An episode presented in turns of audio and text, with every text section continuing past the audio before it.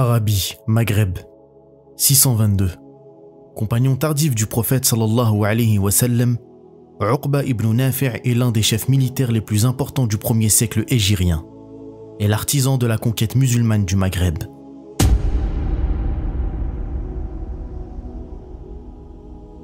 Né à la Mecque, au moment où les musulmans ont émigré à Médine, Uqba ibn Nafi' a grandi à l'ombre des premiers califes de l'islam quand il apparaît sur la scène publique.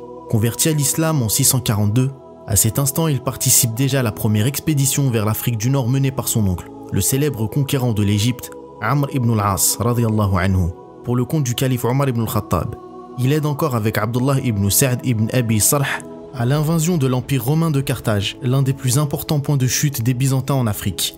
À compter de ce moment et jusqu'en 663, on n'entend plus parler de lui durant plus de 15 ans. C'est plus tard, âgé d'une quarantaine d'années, qu'il prend alors la tête de troupes en Afrique du Nord, qu'il mène pour le compte du calife Omeyyad Muawiyah. Des récits placent même Uqba au milieu du Sahara, faisant la conquête de la région, riche en oasis de Kawar, au Niger, plateforme du commerce transsaharien depuis l'Antiquité. Il rattache encore le Faisan, au sud de la Libye, à l'Empire Omeyyade avant de foncer sur l'Ifriqiya. Aidé d'une dizaine de milliers de cavaliers arabes et de guerriers berbères de la tribu des Louata, il fonce sur l'Ifriqiya, qu'il occupe en partie et où il installe un camp duquel ses armées pourront mieux partir à la conquête du reste de la région. L'endroit accueille des milliers d'hommes, bientôt davantage jusqu'à ce qu'il soit décidé d'en faire la capitale de la province omeyyade de l'Ifriqiya. C'est la naissance de la ville de Qayrawan, à une date incertaine que l'on situe entre 665 et 670. Gouverneur de l'Ifriqiya, Uqba ibn Nafi' est à ce moment l'un des personnages les plus puissants du monde musulman, et ses exploits militaires font de lui un homme aussi respecté que craint.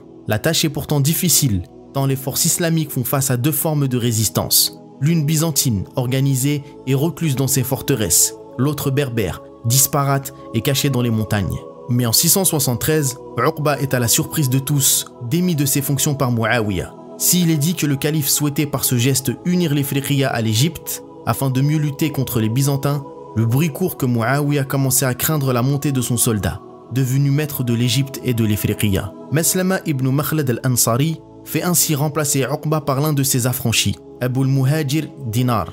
Ce dernier ne prend aucun risque et fait mettre en prison Uqba du jour au lendemain. Sept années d'incarcération s'ensuivent. Jusqu'en 680, le nouveau calife Yazid libère et replace Uqba à la tête de l'Ifriqiya. Le retour de flamme est instantané et Abu al-Muhajir est immédiatement arrêté et mis au fer. La conquête du Maghreb a jusqu'ici été longue et dure, souvent entrecoupée par le recul des forces musulmanes, mais Uqba va lui donner le coup de pouce nécessaire. En 681, une expédition est lancée au large de l'Ifriqiya, laquelle va mener Uqba et ses hommes jusqu'aux rives de l'Atlantique, à travers ce que sont aujourd'hui l'Algérie et le Maroc. Les tribus berbères sont vaincues une à une autour des monts de l'Atlas, et l'on paye le tribut au général Omeyyade jusqu'à Tanger. À deux pas de traverser le détroit de Gibraltar pour envahir la péninsule ibérique, il se tourne plutôt vers le sud, gagnant alors un territoire allant jusqu'au Sousse. Le Maghreb est conquis, mais la soumission des tribus locales est ardue.